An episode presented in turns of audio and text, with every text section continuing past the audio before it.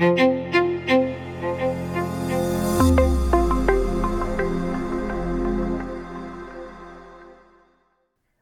Markus-Evangelium, das kürzeste Evangelium, was wir in dem Neuen Testament finden. Wer hat dieses Evangelium geschrieben?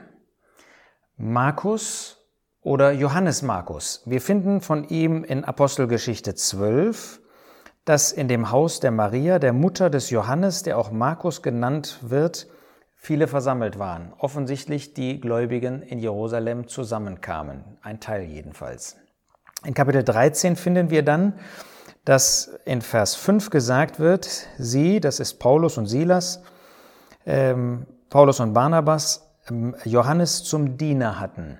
Das heißt, dass Johannes mit den Aposteln, mit dem Apostel Paulus, auch mit Barnabas und anderen in die Mission gegangen ist.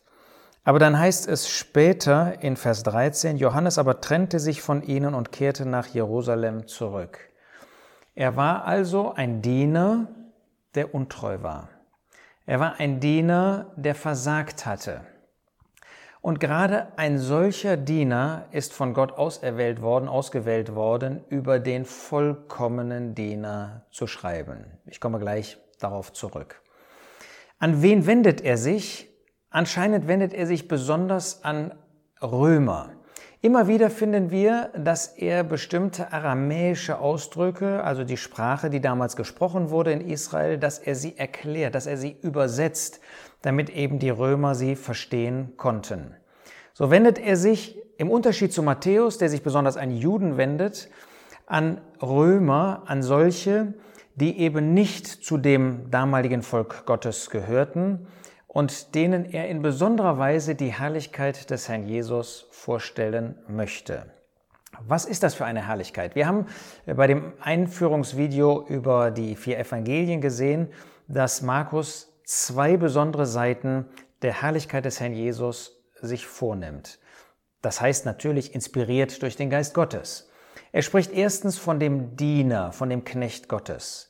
Wir finden in diesem Evangelium, wie der Herr Jesus gedient hat, wie er nicht das getan hat, was er wollte, sondern wie er in allem Gott gehorsam war, wie er bereitwillig Knecht war, Knecht Gottes war und auch unseren, den Bedürfnissen der Menschen gedient hat.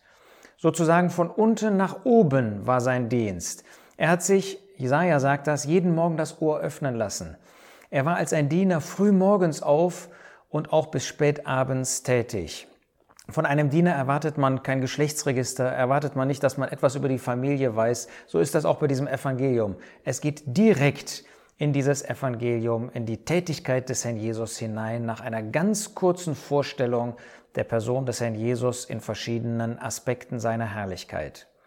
Aber der Herr Jesus ist nicht nur der Knecht Gottes, der von unten nach oben dient. Er ist zugleich auch der Prophet Gottes, der Gottes Worte zu den Menschen spricht.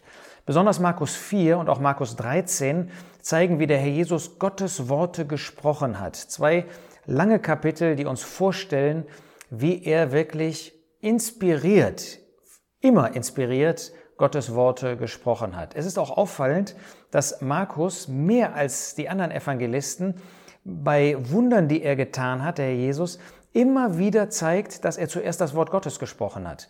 Markus sagt nicht so viel darüber, was der Inhalt der Worte gewesen sind, aber er sagt immer wieder, dass er Wort Gottes gesprochen hat, dass er Worte zu den Volksmengen, zu den Menschen gesprochen hat, weil er nicht ein Wunderdiener sein wollte, sondern weil er als Prophet Gottes die Worte Gottes gesprochen hat. Und dann als drittes, bei Matthäus haben wir gesehen, dass die Jünger als Jünger, als Nachfolger, als Schüler des Herrn Jesus vorgestellt werden. Markus zeigt, dass die Jünger Diener des Herrn waren.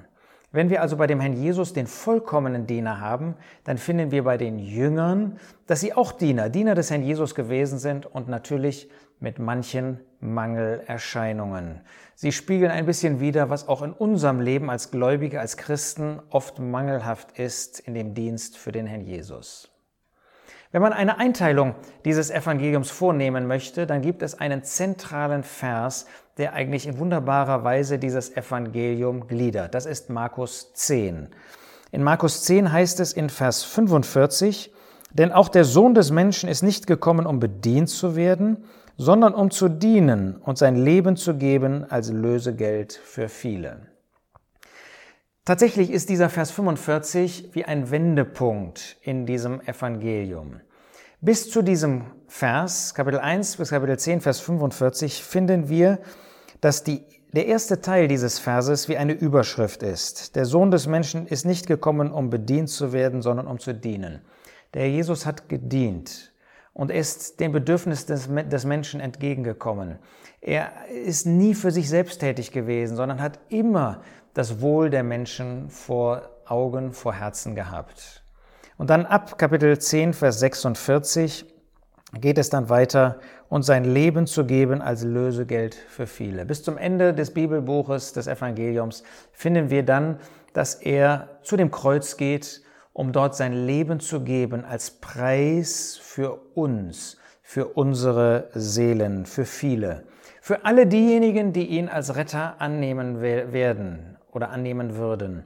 Ja, der Herr Jesus ist nicht für alle gestorben in dem Sinne, dass er anstelle von allen gestorben ist. Leider gibt es viele Menschen, die ihn ablehnen.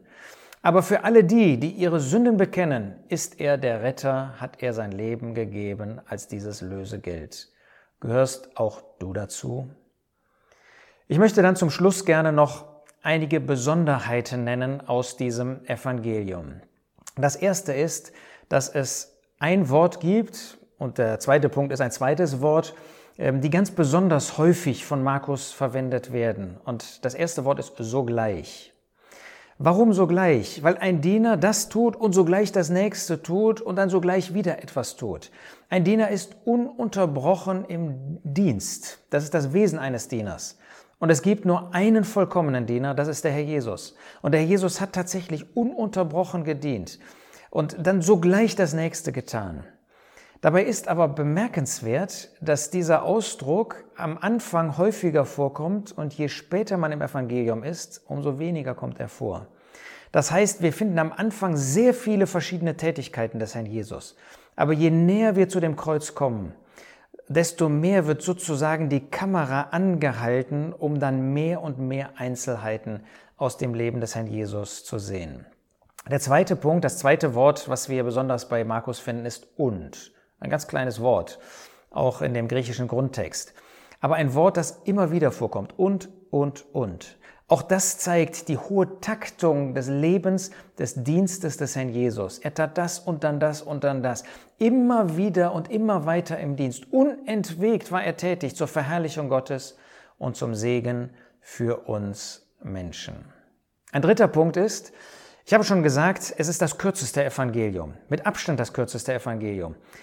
Umso auffälliger ist, wenn Markus manchmal Begebenheiten sehr ausführlich beschreibt.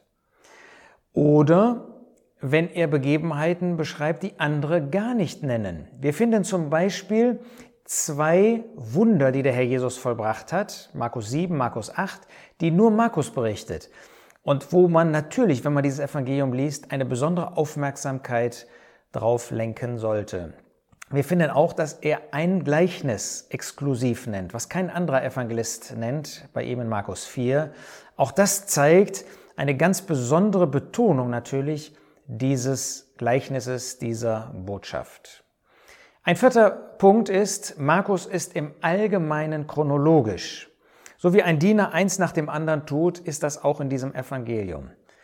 Man wird natürlich dann aufmerksam, hellhörig, wenn er unter der Leitung des Geistes bewusst diese Chronologie verlässt. Und da muss man sehr genau lesen, auch vergleichen mit den anderen Evangelien. Es lohnt sich, gerade darauf das Augenmerk zu richten.